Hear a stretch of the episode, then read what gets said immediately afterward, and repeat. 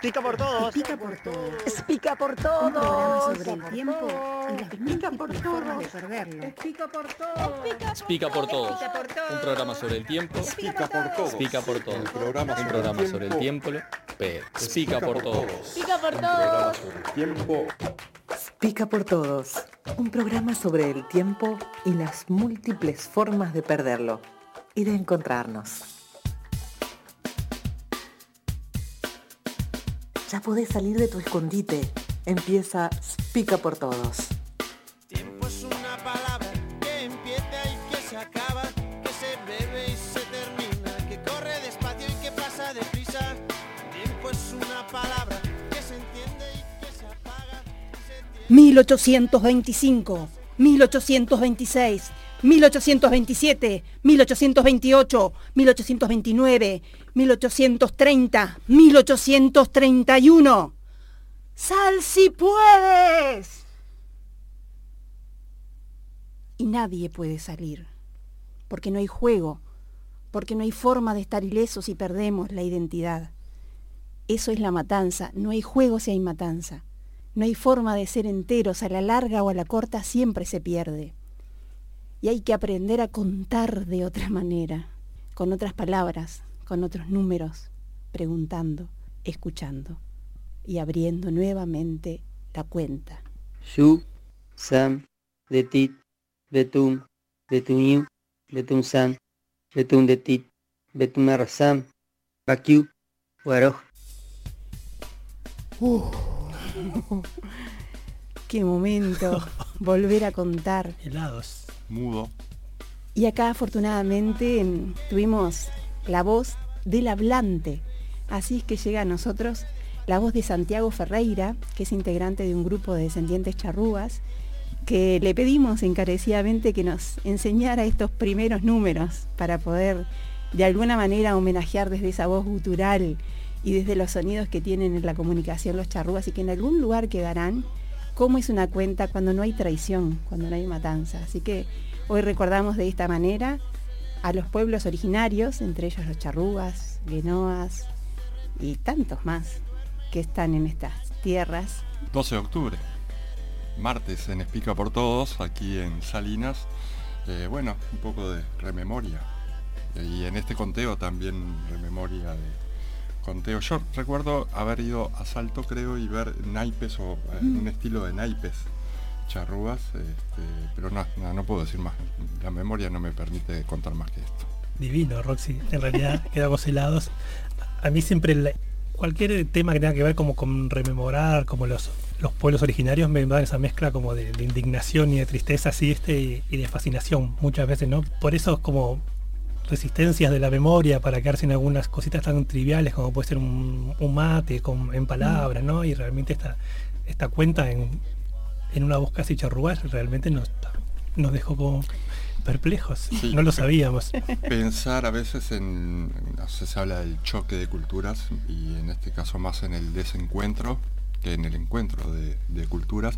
También pienso esto de los pueblos originarios, ¿no? ¿Cuál, si como denominación, cómo es esto de los pueblos originarios? Solo me, me quedo pensando en eso, si hay, dónde, cuándo, un pueblo originario hubo multiplicidad de pueblos originarios. Este, pero creo que la idea es, es- es ir a justamente a este a- al, al tema de la conquista, ¿no? Sí, y también rastrear distintas, conquistas. eh, como distintas historias, porque en realidad somos finitos, no podemos llegar a saber cuál es el origen de tantas cosas. Pero por lo menos en lo que viene siendo una sucesión de relatos, hay algunos que han quedado por lo menos silenciados. ¿no?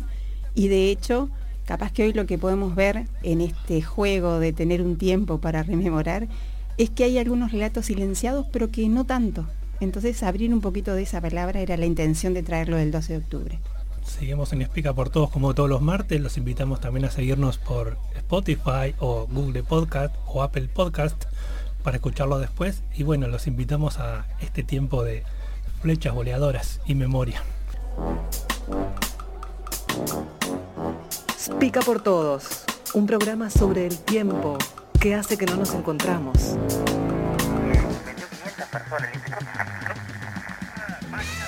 Al aire, Gustavo Rotuno, alma distraída y generoso payador ambulante.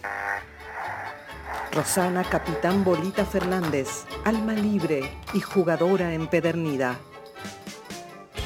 Gustavo Fideo Martínez, alma errática e indómito ocioso de oficio. Participación especial, Arturo Bertolongo, mago supersónico y relojero retirado. Pica por todos, radio con alma y vida.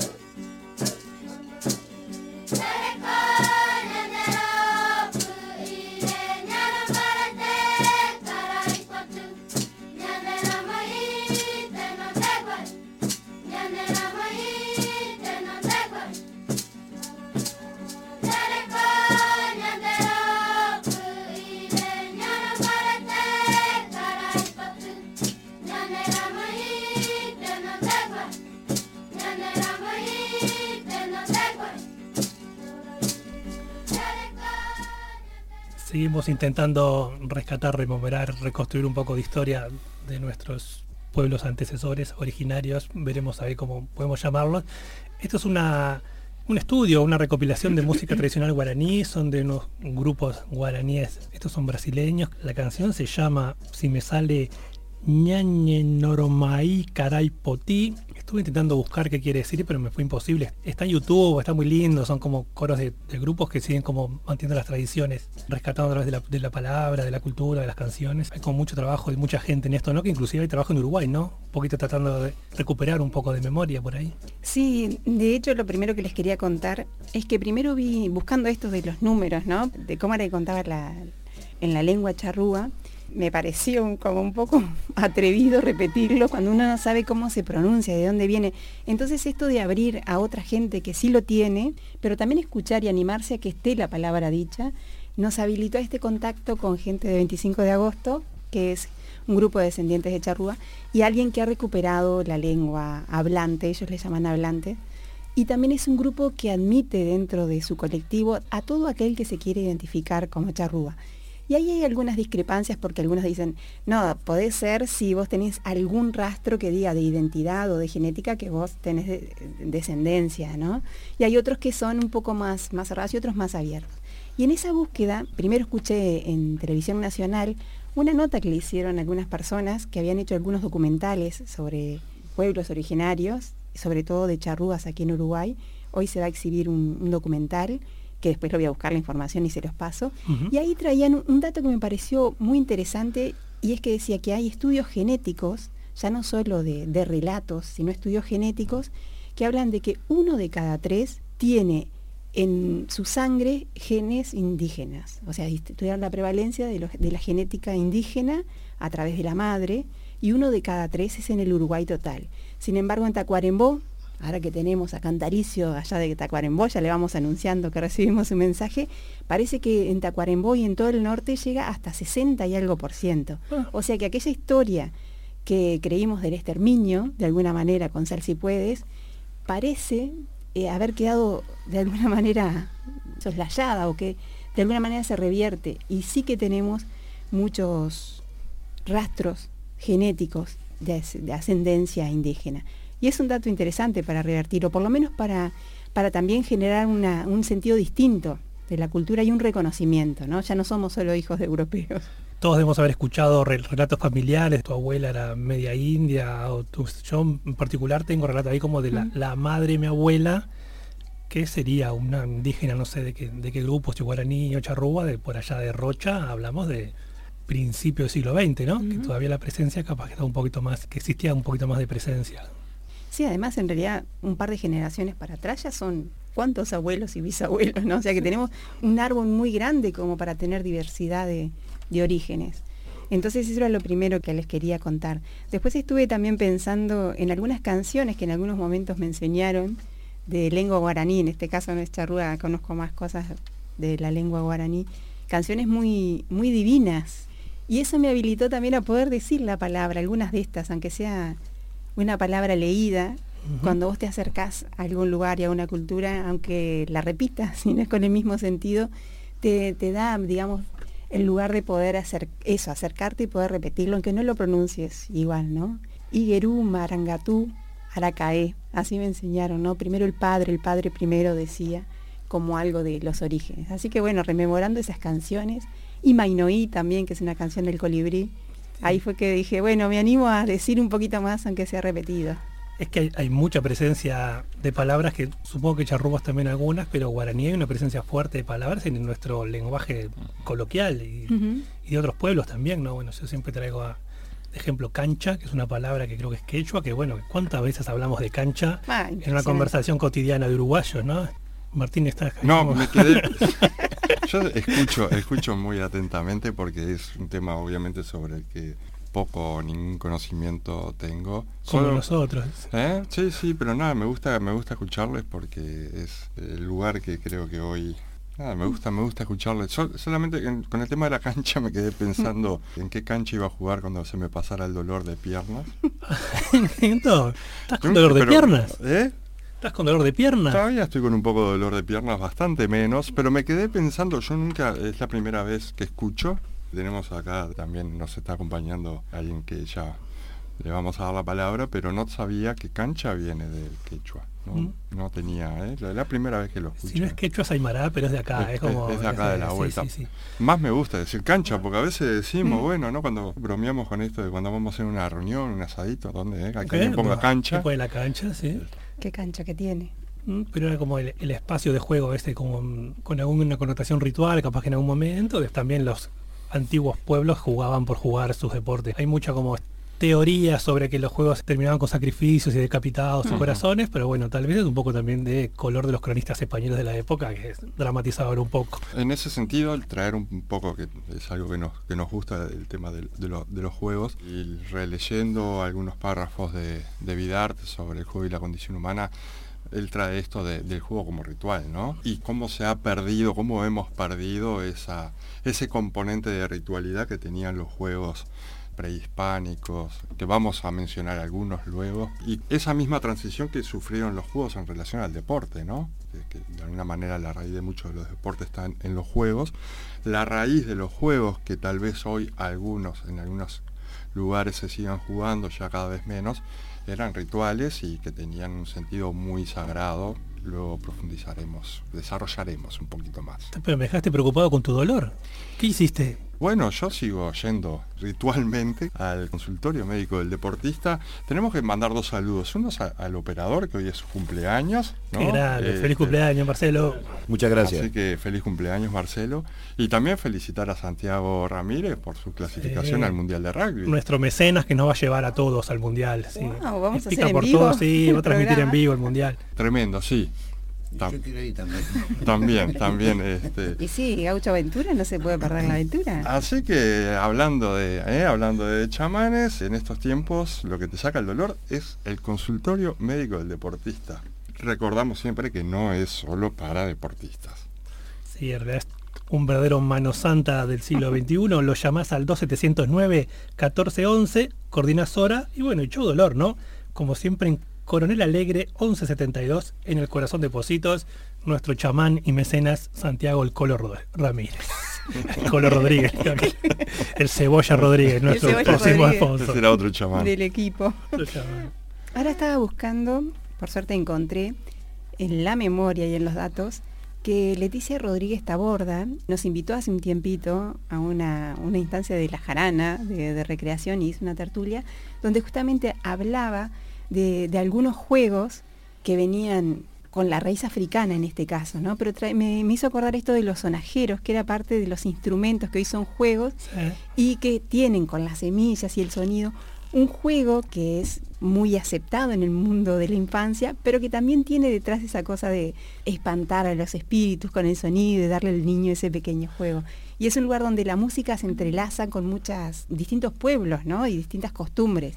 Y acá lo indígena y también lo, lo africano es un lugar en la música donde se ensambla y tenemos muchos encuentros. Y esa mistura, ¿no? Porque también en estos temas que, este tema que estuvimos escuchando en guaraní, que tomaron los guaraníes la, guitarra, pero no como en su versión más melódica o armónica, sino como una base rítmica que sustituye a la maraca de alguna manera, ¿no? Entonces también como la, la integran a su cultura. Y bueno, cualquier lectura, uno puede ver un documental, lo que sea, hablan la presencia de la, de la música en estos pueblos era como una cuestión central, ¿no? Para la transmisión, ¿no? De su cultura, sus valores, pero también para las la celebración, la fiesta, el encuentro. Y la ronda es fundamental en esa instancia. La ronda, por supuesto. Yo estuve también investigando. ¿Ustedes alguna vez han visto? Hace unos años era bastante común por el Parque Lecoq, como un grupo de gente muy bajita, muy con apariencia bien tape guaraní, que vendía unos canastos de mimbre preciosos, con colores, con, con motivos bien, indígenas, básicamente. Saben que por allá por el 84 entró un movimiento de algunas familias guaraníes, de estas comunidades Mbia, que se llaman, que es una familia de la gran familia guaraní que tiene hasta alguna identidad propia en su lenguaje y, en su simbología, que bueno, ellos siguen como un recorrido permanente buscando la, tierra sin mal, ellos no reconocen como los límites entre los países. Y bueno, hay como una, una pequeña comunidad que se ha sostenido en el Uruguay, que actualmente están radicados en la quebrada de los cuervos, por lo menos hasta 2019, que estuve leyendo ahí unas historias de vida y bueno, también como esta presencia indígena que resiste ¿no? a nuestra invisibilización. Quizás no es como nuestra bandera del indígena, que es el charrúa, pero bueno, ¿quién somos nosotros para decirle a esta gente que estuvo mucho antes que cualquier blanquito a cuáles son los límites y cuáles no? Inclusive gente que no reconoce la escolaridad uruguaya ni las vacunas. Y también me llamó la atención que Uruguay es de los pocos únicos países que no, no participan en los tratados indígenas, que no, no reconocen como esta cuestión de la identidad indígena en tratados de la OIT. Me pareció un atraso bestial para el Uruguay, ¿no? Y parte de esta, bueno, esta, no sé si intencionalidad o bueno, esta práctica de borrar todo vestigio de, bueno, que aún tenemos una raíz indígena ahí en nuestros genes. Es que es muy fuerte eso de no reconocerlo. ¿No? de no darle lugar a reconocer dónde está ese origen indígena. Nosotros hoy somos, no, nos reconocemos como indígenas, pero sabemos que tiene un peso enorme en nuestra historia ese no darle lugar y con lo que sucedió, ¿no? O sea, por eso me asombró mucho estos datos de investigación genética que te dan cuenta contundente de esa existencia. también mucho más lo que traía FIDE de los pueblos originarios. Sin duda acá hubo como otras oleadas de otros habitantes que saben muy poco todavía, que están estos registros como en Florida las piedras de sangre, ¿no? como registros rupestres mucho más antiguos que la presencia de charrúas, minuanes, mm. guanes, genovas, guaraníes. Es verdad, yo me quería acordar hoy los minuanes. Los minuanes. que aprendíamos en la escuela. Es tan complicados los minuanes hoy día. Hoy los minuanes están complicados con, la junta local. Digo los minuanes actuales. Vamos a, al próximo bloque entonces. Eh, para que salió el operador. Ah, eh, justo, se, nos fue. Bueno, tenemos un invitado, quien vuelve al día de hoy, es el gaucho, que también vamos a tratar de cruzar estos caminos, ¿no? De la aventura, de la naturaleza y de los pueblos originarios. bueno, vamos con un temita. Sí, señor. A todo ritmo.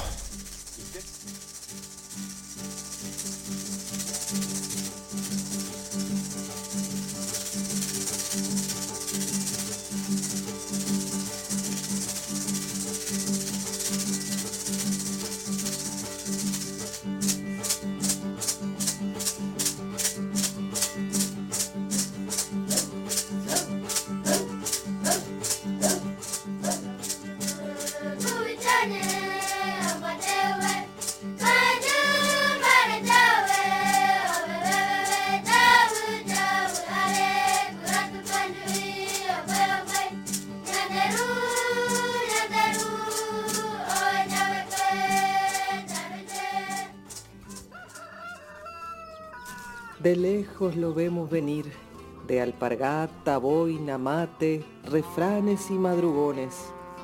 Trae lingas, cascos, arneses, cuerdas y mosquetones. ¿Es una luz mala? ¿Es un Boy Scout? ¿Es un lobizón? No, es el gaucho aventura.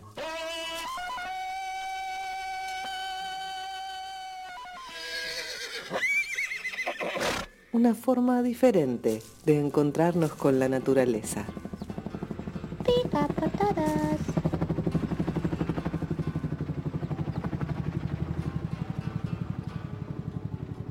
Buenas y santa. Pero qué gaucho que tenemos aquí, ¿eh? Arrímese al microfogón. Ah, hablando de rituales. Pero de muy chamán. buena, buena para todos. ¿Cómo anda esta barra querida? Un día más acá ya me siento como, como de la casa, ya me siento un broadcaster, ¿cómo es que se dice? Sí, un Spider-Man. Eso, o algo parecido. La verdad que es muy lindo reencontrarse nuevamente acá en esta mesa con, con gente tan querida. Y bueno, me dejaron, me dejaron sorprendido con toda esa información que se estaba manejando, la verdad.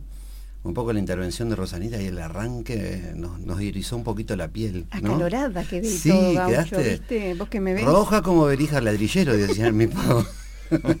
¿A usted capaz que le ha pasado estar en algún momento en el medio de un monte, sentado en una piedra así, como esas que uno se encuentra en medio de un monte criollo y sentir que no está solo en el medio del monte? ¿Le ha pasado eso o lo consulto con mis... No, no, no lo consulte, no lo consulte porque pasa todo el tiempo, pasa todo el tiempo.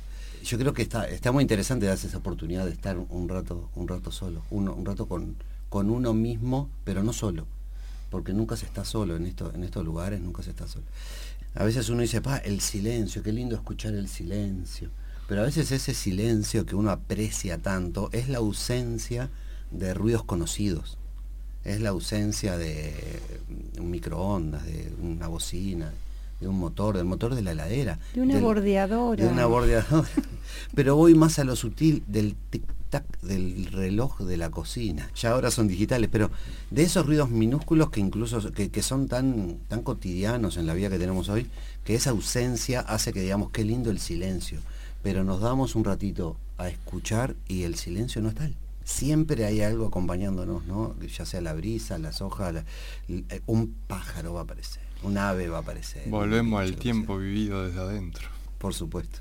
Ese tiempo que, que es invaluable, ¿no? Es difícil poner valor a eso. Bueno, y me, me enrosqué un poquito pensando en, eh, en estos días, cuando, cuando estuvimos hablando del tema, de cómo podíamos mirar hacia atrás, cómo nosotros hoy día con, con lo que, con el estilo de vida que estamos llevando y esta de empeñarnos a volver a la naturaleza, volver a disfrutar de esos espacios abiertos, cual fuera sea el motivo, ¿no? Para practicar deportes, para salir a, a contemplar, para salir a cultivar el alma o a escuchar el silencio, como, como decíamos recién, cómo fuimos pasando, ¿no? La, la raza humana de vivir en la naturaleza y convivir con la naturaleza, a tener que ir a buscarla ahora, ¿no? Como pasó tanta cosa, como pasó tanta, tanta cosa, y hoy día es todo lo que conocemos o lo que queremos conocer lo tenemos a, un dedazo en un teléfono y aparece la información, pero sin embargo, qué poco que sabemos, qué poco que sabemos. Porque leer leemos casi todo, por lo menos en este país, mucha gente lee. Pero vivenciar, muy pocos. O sea, no todo el mundo se da la experiencia, la oportunidad de salir a vivenciar. Entonces, bueno, cuando uno sale así desbocado a, a buscar un poco de vida en la naturaleza, sin intención o con intención, a veces lamentablemente se manda macanas en la naturaleza.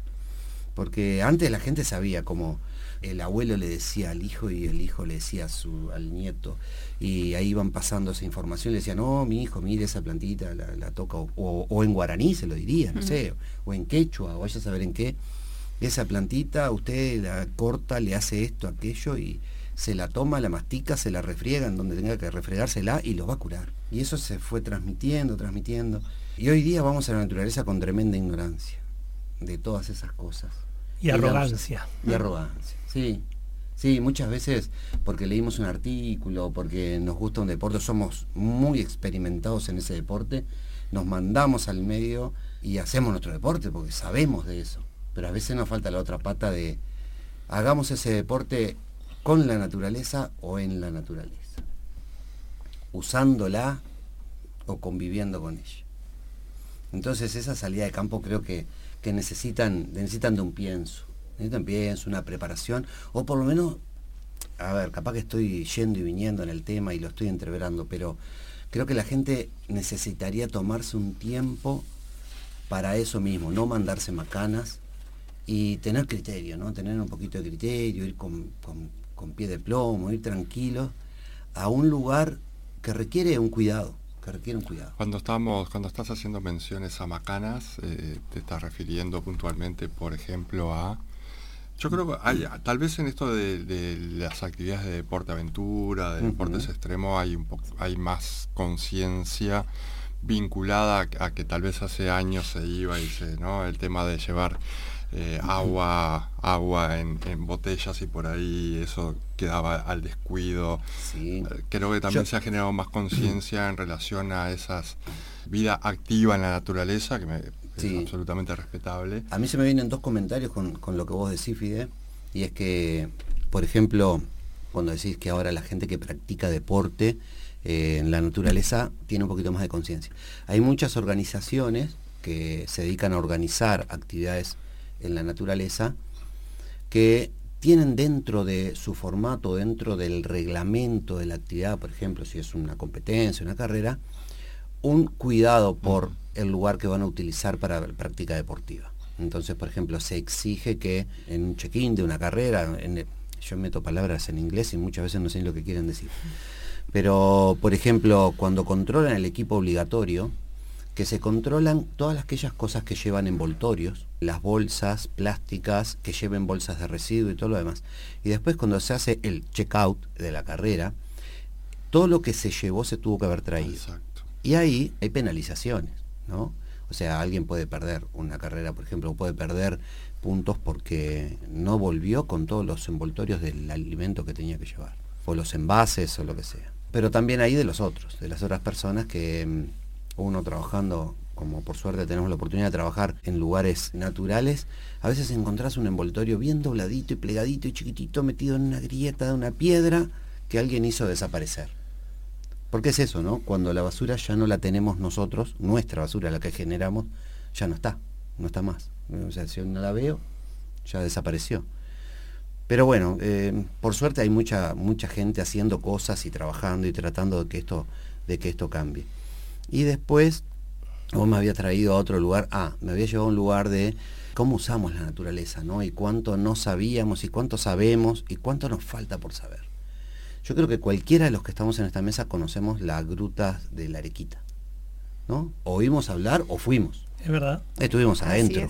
Estuvimos adentro. Yo recuerdo de ser un, un adolescente y que el uso y la entrada a esa gruta, por ejemplo, estaba liberada los dueños del campo no la estaban manejando como se está manejando hoy día y todas las personas entraban. Yo veía fogones adentro de esa cueva, veía hollín en las paredes, ¿no? Uno entraba con linterna y veía restos de fogatas. Sacaban fotos con flash ahí adentro. Pero muchísimo, sí. Sí, sí, la gente se quedaba tiempo ahí viviendo, haciendo cosas de, de en esas salidas de campamento, ¿no? Hoy día nosotros, por suerte, manejamos información sobre el ecosistema que hay adentro de esa cueva y que son únicos y que son ecosistemas que, es muy difícil mantenerlos si no hay un cuidado expreso para hacerlo. Si lo dejamos liberado al uso normal, o hay una comunidad de, de murciélagos, una comunidad de vampiros, de grillos, de un montón de, de, fauna que si no es en ese lugar no pueden estar. O no podrían estar como están, en el número en que están y en las condiciones que están. Y bueno, y eso era ignorancia. Yo no creo que fuera maldad, sino ignorancia.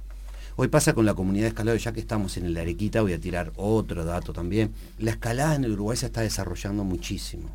Por suerte es un deporte relativamente nuevo para Uruguay, porque ¿quién iba a pensar que íbamos a escalar en Uruguay? Nadie. Muy complicado. ¿Sí? ¿Dónde escalas?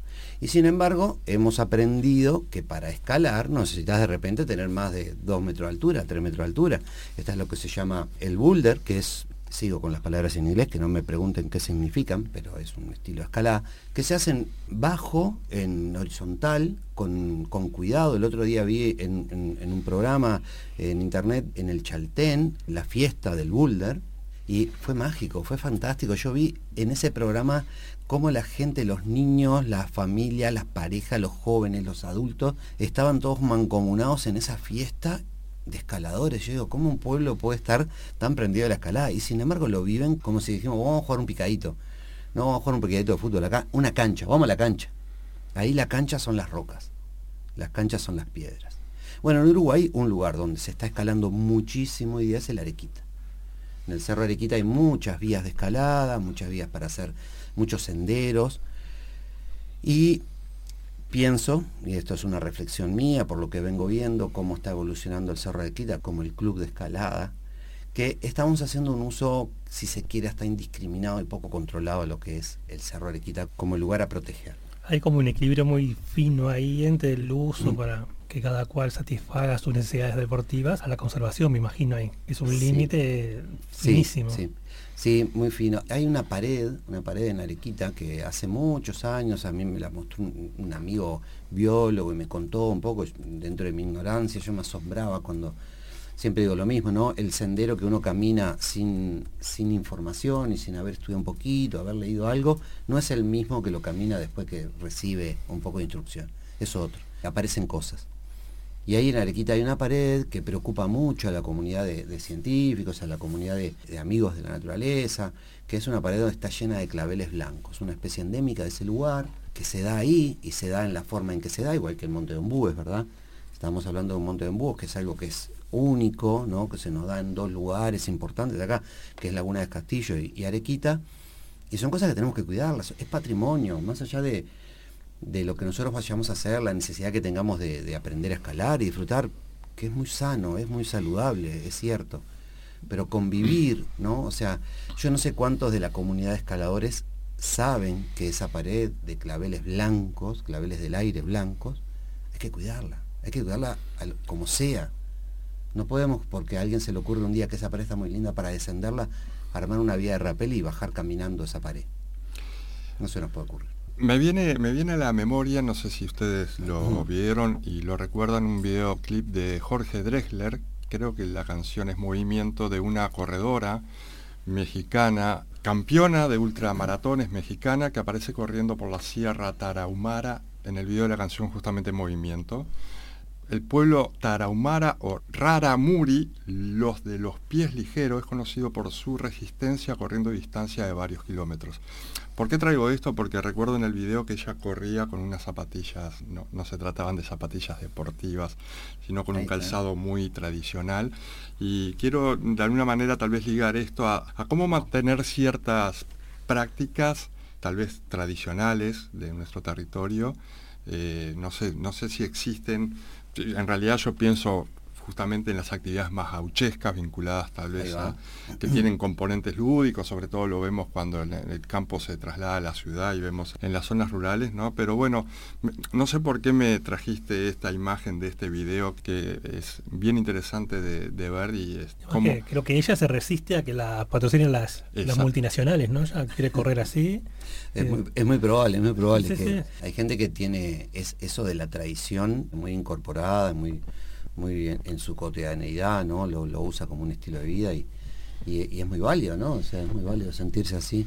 De hecho, las actividades que nosotros a veces llevamos al, al campo, que son a veces de otros países o a veces de la ciudad, como puede ser un ultramaratón o como puede ser una carrera de, de, de MTB, ¿no? de, de mountain bike, u otras actividades, llaman mucho la atención a la gente del medio rural y llama mucho la atención y se generan esos diálogos, ¿no? Me pasó hace poquito también en, la Sierra del Yerbal que aparecieron cuatro muchachos que habían dejado de trabajar, nosotros en la tardecita habíamos terminado de armar un cruce de cuerdas entre dos cerros, y estos muchachos querían venir a probar esas cuerdas, pero no vinieron a probarlas. Nosotros hablamos de la tirolesa, en el, en el pueblo de Santa Clara eh, se hablaba mucho, ¿no? En Isla Patrulla se hablaba mucho de la carrera y se hablaba mucho de la tirolesa que se iba a hacer en el cerro picudo que había allí, no sé. Y estos muchachos vinieron intrigados a ver qué pasaba. De bombacha, corralera, botas, boina. Y no vinieron a probar la tirolesa, vinieron a domar la tirolesa. Ellos decían que la venían a domar. Es mágico, mágico, mágico cómo se, la gente vive, ¿no? Y, y, y, es tan, tan natural y es tan fresca en ese sentido. Y así como ellos vinieron a domar la naturaleza, nos invitaron a nosotros a ir a hacer una actividad a caballo. Querían que nosotros fuéramos a, bueno, no a domar, obviamente, no nos iría muy bien, creo, en esos menesteres, pero estos muchachos venían, venían con esa tradición metida adentro y sin embargo se encontraron con este choque de, de propuestas y las enfrentaron con esa impronta, domaron la tirolesa. Capaz, si usted me permite, le pedimos al operador que nos pase los medios de comunicación. ¿Cómo no? Porque si quieren mandarle un mensajito a este gaucho aventura. Invitarlo a tomar mate, a tirarse en tirolesa a caballo, todas esas cosas que hace él. Tiempo de comunicarse con Spica por Todos, por WhatsApp o Telegram 092 215 339. 092 215 339. Por Instagram, Spica por Todos Radio. Bueno, buscando sobre este videoclip encuentro una entrevista y voy a compartir un párrafo de Dressler. Dice, en ese momento pensé que la historia de Lorena y del pueblo Tarahumara sería un aporte maravilloso para la apuesta visual de mi canción Movimiento.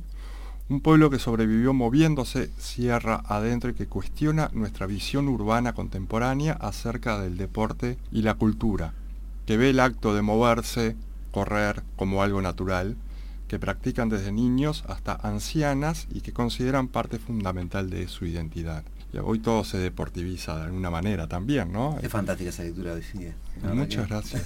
A mí no, es, un- es, eh, es parte de la entrevista que encontré buscando justamente sobre este video que me vino a la memoria. Pero bueno, el tema de la deportivización eh, de todas las actividades tal vez estas, ¿no? De caminar, de, de correr, de trasladarse, puede tener también un impacto fuerte en lo que es este, Sí, sí, eh, sí, eh, la aproximación a, a la naturaleza. Es indiscutible. Yo creo que hay que, hay que pararse firme, digo, hablando de, de cosas para hacer, ¿no? De futuros, pararse firme en, en hacer conciencia en la gente, porque ahora, por ejemplo, estamos hablando de actividades de muy bajo impacto como puede ser caminar o correr. Pero cuando ya hablamos de, de deportes con elementos motorizados, por ejemplo, porque está dentro de las actividades al aire libre, el motocross, los cuatriciclos, los raí, la- los, Las motos los náuticas. rally- las motos náuticas. Yo voy a, a nombrar de vuelta a un, a un amigo que sé que no me está escuchando, pero cuando pueda lo va, lo va a escuchar, que es un guardaparque, no voy a decir cómo se llama, pero voy a decir que es guardaparque de Laguna... De Laguna, Empieza con... de Laguna Garzón. Y que, por ejemplo, él tiene Un unos... rifle. Sí, sí, y lo, lo quisiera usar. Estoy seguro que si me estás escuchando vas a, coincidir conmigo. Tengo uno, también un- unos audios que él me ha mandado en momentos muy críticos cuando yo le pregunto cómo está y me cuenta cómo está. Son para la interna después. Pero él a veces peludea con, con el turismo de esa zona, un turismo rochense, un turismo de costa, un turismo en un espejo, una laguna, con aves migratorias que tienen un ciclo donde tienen que venir. Estamos hablando de cine, estamos hablando de pátulas rosadas, estamos hablando de, de muchos patos, estamos hablando de mucha ave, mucha bifauna que usa el espejo de la laguna como lugar de, de quedada del año, eh, durante todo el año o, o de paso, de descanso, de reproducción, ¿no? Es un lugar que distintas especies lo usan de distintas maneras. Y hay un momento en el año, que es la temporada estival, donde ahora está muy de moda el tema de las velas, del kite. Y sin tirar un número exagerado, la verdad, contar 200 velas en una tarde es lógico. Y son muchas cuerdas y, cometas y cosas. Y justo coincide con esa época del año donde estos animales migran y se mueven. Entonces hay como, como una barrera que está cortando ese ciclo. Y bueno, este amigo guardaparque tiene serios conflictos ahí que, como decís vos, este, a veces la gente va y no entiende y cómo legislarlo. Y bueno, y lo mismo pasa con el senderismo y la gente que de repente no tiene grandes criterios o no se informa cómo andar en el campo y lo en vez de convivir en la naturaleza, practicar el deporte en la naturaleza, usamos la natura- naturaleza a nuestro piacere y, y hacemos cosas que no deberíamos hacer. Nunca me había imaginado la contaminación aérea por las velas así, pero intento imaginarme desde un punto de vista de un ave, ¿no? Debe ser bestial eso, ¿no? Este como el cambio de paisaje, ¿no? El- la, la obturación de todo el espacio para, para desplazarse, es bestial. Sí, sí, sobre todo porque, viste que lo- lo- lo- los animales se transmiten genéticamente esa información de, de- costumbres, cómo hacer el nido, dónde hacerlo, cómo aterrizar, cómo despegar, todo eso. Entonces, cuando en tan poco tiempo se le cambia el paisaje, se le modifica la estructura del lugar donde van a, a llegar, es una adaptación que eh, es difícil transmitirla genéticamente tan rápido. Entonces esos animales tienen que modificar las conductas de alguna manera como para evitar eso que les está pasando en ese lugar. Pero bueno, y también estamos hablando, por ejemplo, de las dunas y los cuatriciclos y las motos arriba de las dunas. Yo, con todo lo que decís, Lean, se me empiezan a generar preguntas. Sí, ¿viste? claro, claro. Y claro, no veo cómo, cómo solucionar este encuentro, este cruce entre lo que uno necesita aprender, pero si no lo ve, si no lo comprende, ¿cómo haces para transformar? Eso es lo primero, ¿no? Que lo tenés que comprender y valorar para poder transformar. Y, y lo otro es darle espacio también a cosas que no son maravillosas, porque es como que todo lo que tenemos que hacer es maravilloso y pasamos fantástico y divino. Y hay cosas que capaz que es no limitar el uso también, ¿no? Y bancarse que hay cosas, eso, de, de, de lugares donde no puedo sobrepasar y no puedo eso invadir más, ¿no? Pero lo fundamental me parece es cómo verlo el ojo, ¿no? Y estar dispuesto a ponerte límite a tus propios placeres, digamos, ¿no? En Claro, algún lugar. claro, o cómo compensar con otros. Si les parece, nos vamos con esta canción de Dresler a la, a la tanda. Para reflexionar, para reflexionar. Ya que vino, cosa podemos decir. algo más se puede decir. Con movimiento. Con movimiento.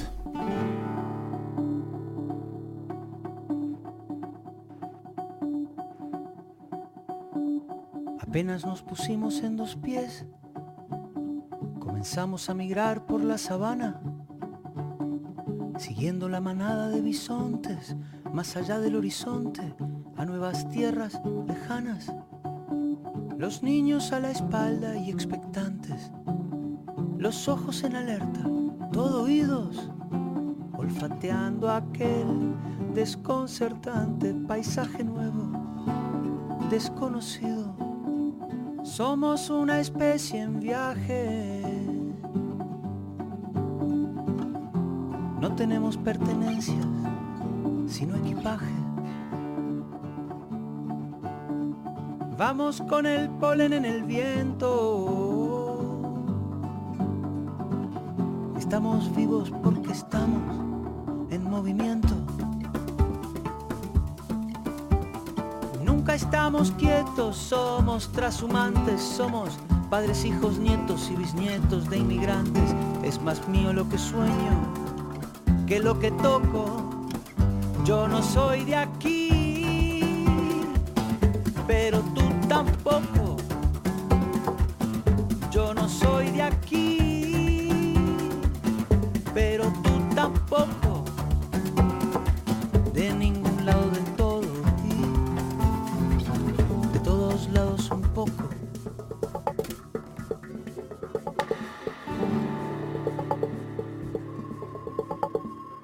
Atravesamos desiertos, glaciares, continentes, el mundo entero de extremo a extremo, empecinados, supervivientes, el ojo en el viento y en las corrientes, la mano firme en el remo. Cargamos con nuestras guerras, nuestras canciones de cuna, nuestro rumbo transverso de migraciones, de hambrunas. Y así ha sido desde siempre, desde el infinito. Fuimos la gota de agua viajando en el meteorito. Cruzamos galaxias, vacíos, milenios. Buscábamos oxígeno. Sueños.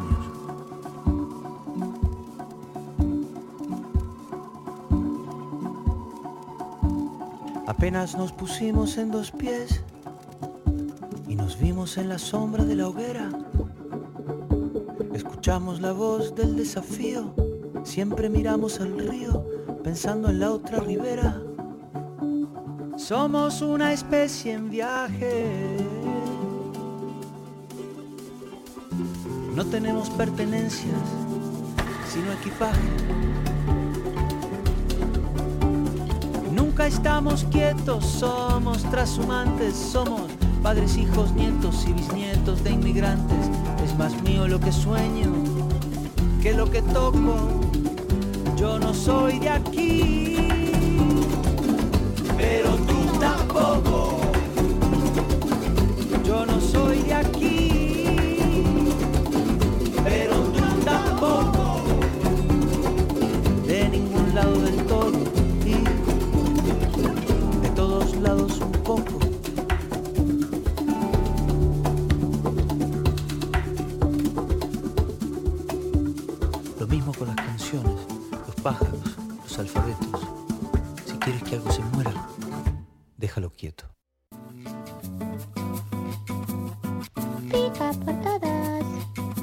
los martes de 18.30 a 20 por la Caverna FM. Pica por todos, un programa sobre el tiempo y las múltiples formas de perderlo y de encontrarnos.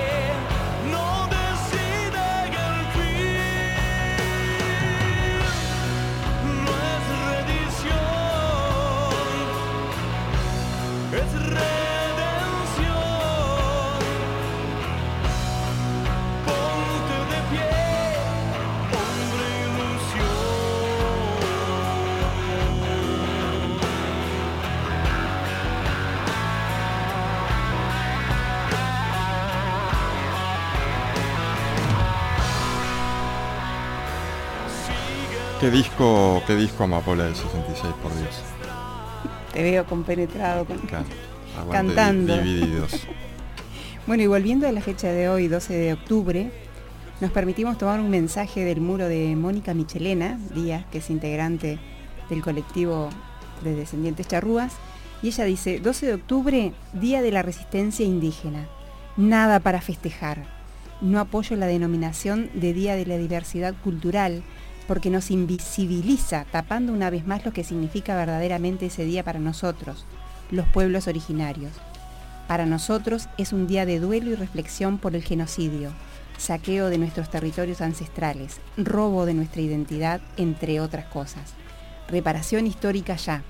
Y es fuerte eso, no alcanza solo con decir y reconocer la historia, sino reparación. Por eso lo traíamos a Mónica y, y al colectivo que está dándonos una mirada sobre este día. A Mónica la conocí afortunadamente cuando hicimos un toque de la melaza que fue con los caracoles, que es uno de los instrumentos que, que, tocan los... que tocan así, que suena ahí. Sí, que suenan fuerte y ellas desfilaban un colectivo de mujeres y en el medio del toque haciendo esa, esa mixtura de candombe y desfile y, y tanto mujererío tocaban los caracoles. Perdón, no, porque no sé si del, No. del más allá, pero estoy recibiendo una llamada. ¿Sí? Sí. Ah, no. Ese, No. Los caracoles, fueron los caracoles. Tengo una llamada al aire. ¿Hola? ¿Hola? Hola, Gaucho Ventura, usted no sé si recuerda, pero Hola. ten- tenemos un fan que llama y llama permanente. Sí, ¿quién habla? Acá Marta Castro, ¿cómo le va a usted? ¿Anda bien? Sos vos, Marta. Soy yo y llamo a este programa, si usted me permite, la interferencia y el atrevimiento. Llamo este porque he vuelto a escuchar al Gaucho Aventura y le quiero agradecer. Así personalmente por medio de la llamada. Pero, por favor, se aceptan los agradecimientos. Ahora, ¿por qué? Me intriga saber por qué. No- no- nunca, o sea, esperé tanto para que me hiciera esa pregunta. ¿Cuál es la pregunta? Eh, ¿Por qué le voy a agradecer? Claro, Oye, claro. Discúlpeme, discúlpeme, pero hoy estoy un poco trancada. Ah. eh, porque he, tenido una, una experiencia con una sustancia por suerte legal y este que, que he adquirido por, por, por una persona que usted eh, no conoce, pero yo sí, un amigo este de- del, del núcleo de relojeros. Esta persona tiene un hijo que el hijo es una cosa bárbara y me consiguió una, una sustancia canábica increíble eh, por medio del hijo, ¿no? Entonces en estos momentos dije, voy a escuchar tranquilamente al gaucho Ventura que me ilustra ese, ese Uruguay diferente, esa convivencia con la naturaleza, y me voy a tirar en mi casa a imaginarme mediante su relato, gaucho Ventura. Por eso le quería agradecer. Pero qué alegría poder generar ese momento de, de placer, de distensión. La verdad que eh, me siento satisfecho, la verdad que he cumplido, he cumplido. Le está, le- le está sumando, se ve que le está sumando un nuevo ritual al ritual de llamar todos los martes en este horario. Usted, hablo con usted, Marta. Yo hacía un montón de tiempo que no estaba, que no, que no llamaba. Sí escucho desde la vez que, que, que, que, que- que- que escuché por primera vez su programa, he quedado atónida con tanta buena información que ustedes me brindan. Y como yo pertenezco a ese gremio de relojería, no porque sea relojera, sino porque tengo una relojería, eh, entonces eh, me, me veo como aficionada a ese programa que habla sobre, sobre el tiempo. Mire usted. Y por- sí. Lo veo que usted, no, no sé si está igual que yo o está con pocas palabras nada más. No, hoy, hoy, hoy, hoy, hoy estoy con pocas palabras, tomando un buen mate. Sí, yo lo noté porque no, no sabía ni de qué hablar mientras estaban hablando de un tema muy interesante de los charrúas y los guaraní. Usted estaba pensando en una cancha de fútbol mientras estábamos este, adquiriendo conocimientos de nuestras raíces verdaderas. No, pero me había quedado pensando en esto del el origen de la palabra cancha, nada más, que venía del quechua, listo, era eso, nada más, reflexionando sobre eso.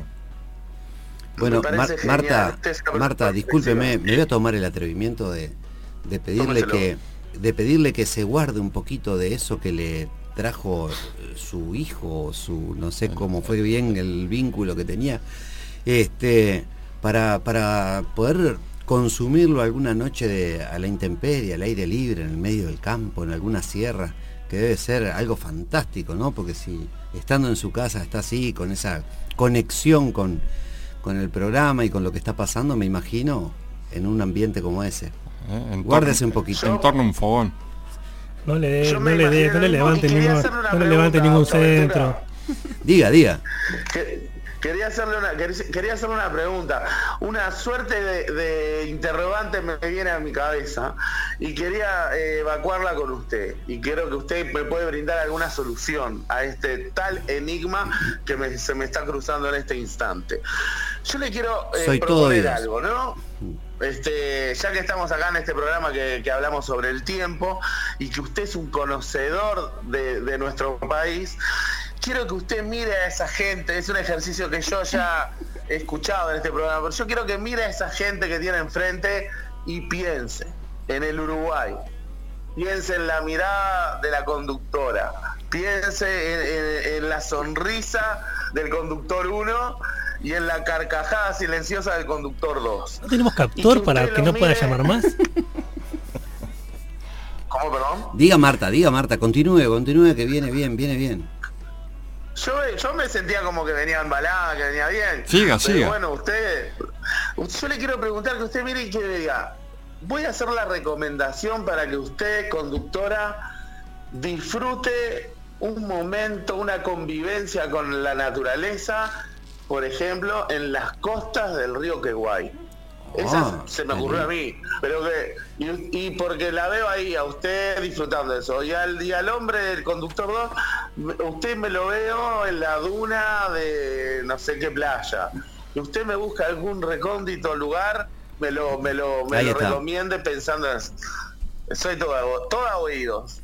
Bueno, bien, bien, interesante lo que me pide porque justamente estábamos por darle a, la, a la gente que nos escucha, regalarle ahí de repente o compartir, mejor dicho, algunos pequeños consejitos como para que cuando salgamos a la, a la vida al aire libre, o salgamos a practicar alguna actividad que nos guste en la naturaleza, podamos tener en cuenta. ¿Le parece que se lo mande?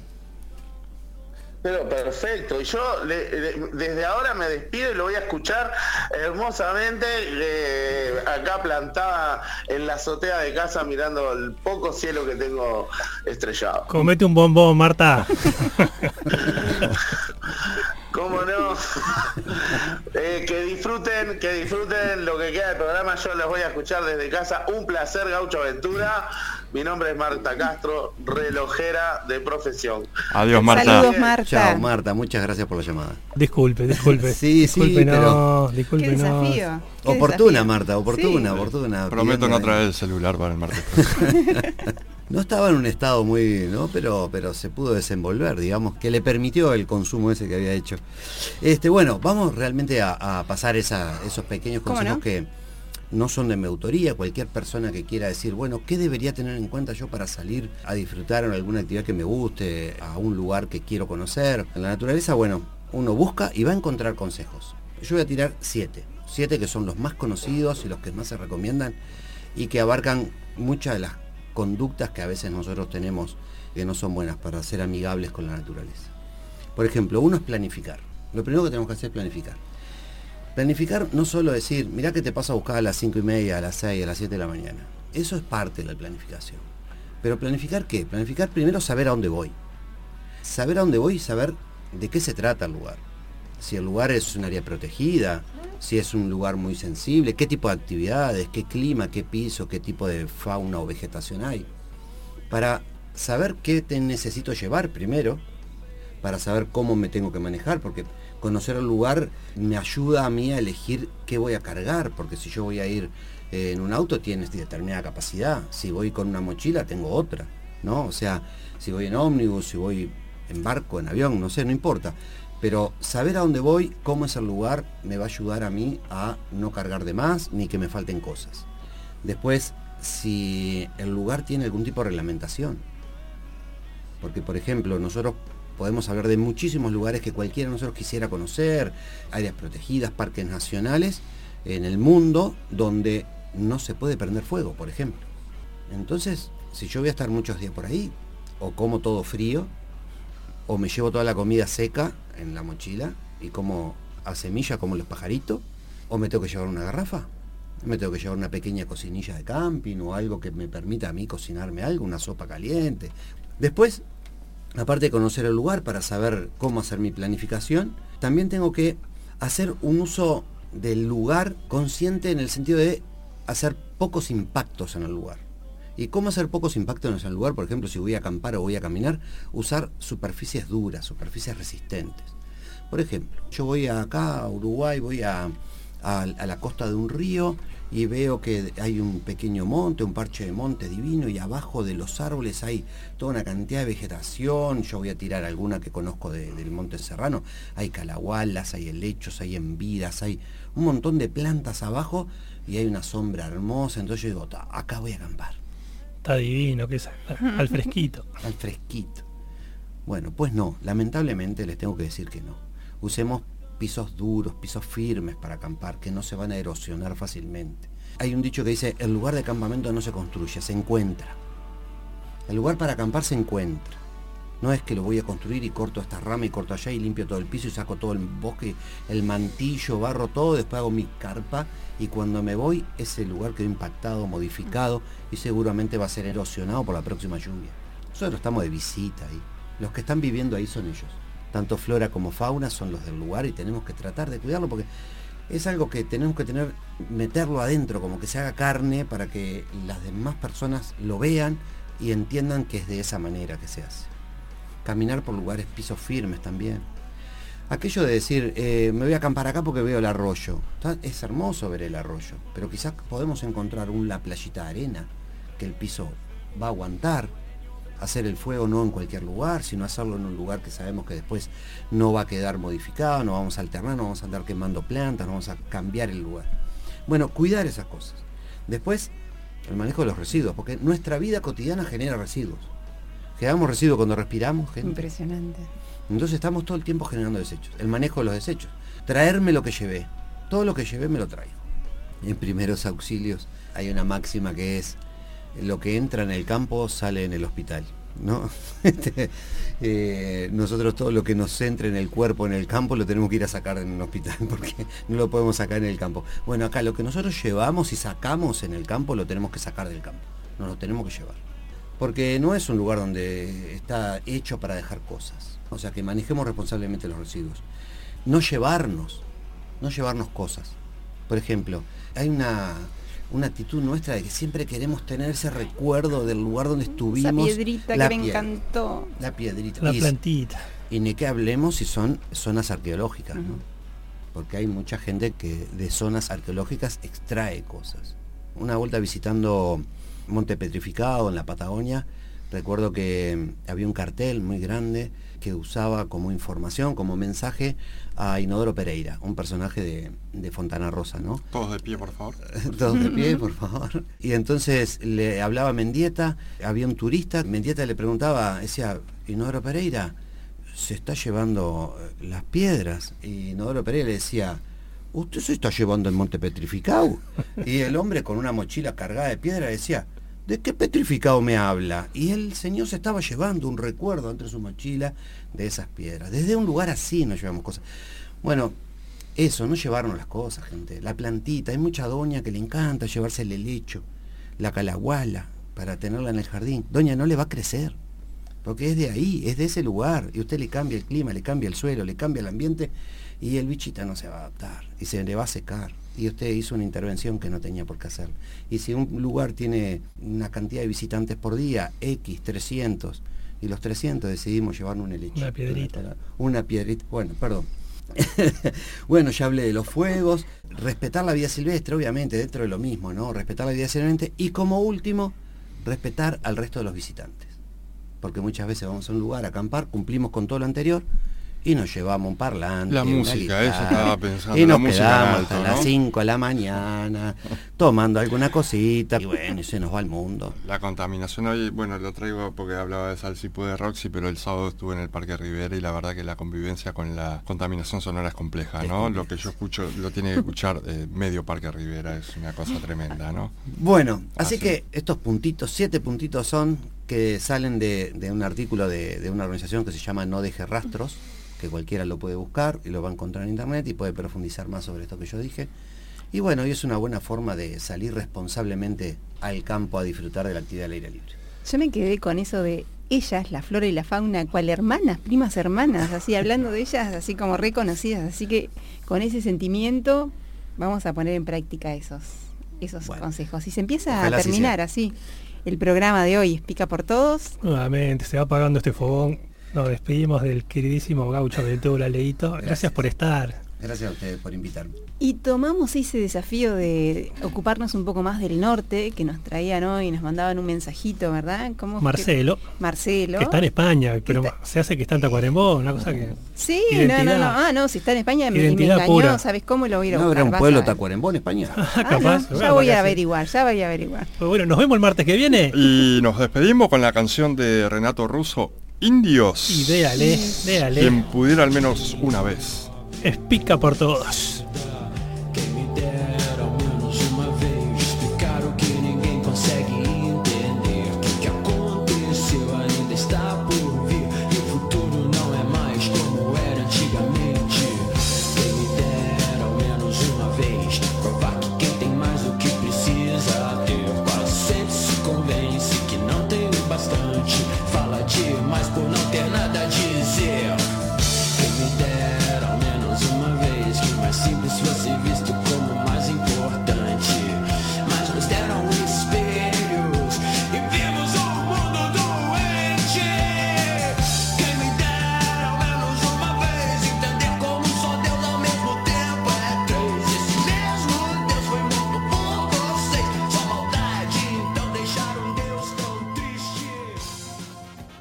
Se termina, pica por todos. Pero el juego continúa.